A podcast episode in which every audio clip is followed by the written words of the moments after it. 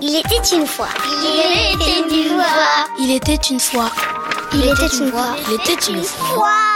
Et comme chaque semaine, on retrouve le conseil littérature jeunesse de Victor Dolande. Bonjour Victor. Bonjour Nicolas. Je vous présente Franck Tillier. Bonjour. Franck Tillier, Victor Dolande. Aujourd'hui, vous avez choisi un album intitulé Même les monstres rangent leur chambre de Grégoire Mabire et Jessica Martinello. Oui, je vous présente un certain Fulbert, un monstre avec des poils hirsutes, des dents pointues, des griffes effrayantes, exactement. Et dans cet album, Fulbert est comparé à un enfant. Il est aussi malicieux qu'eux, il joue tout le temps.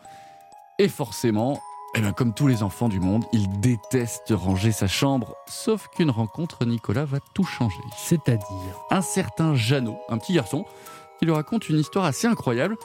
Selon lui, il existerait un monstre un peu bizarre qui a une passion. Il gobe les jouets qui dépassent dans les chambres. Il opère la nuit. Quand tout le monde dort, il pénètre sans faire de bruit dans les chambres et dévore tout ce qui dépasse. Tous les jouets qui ne sont pas à leur place, il les mange.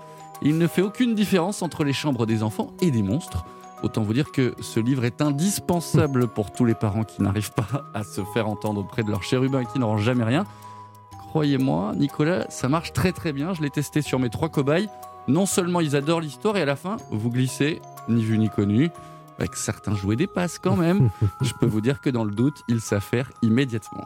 Bonne idée, le titre Même les monstres rangent leur chambre de Grégoire Mabire et Jessica Martinello. C'était aux éditions Mijade.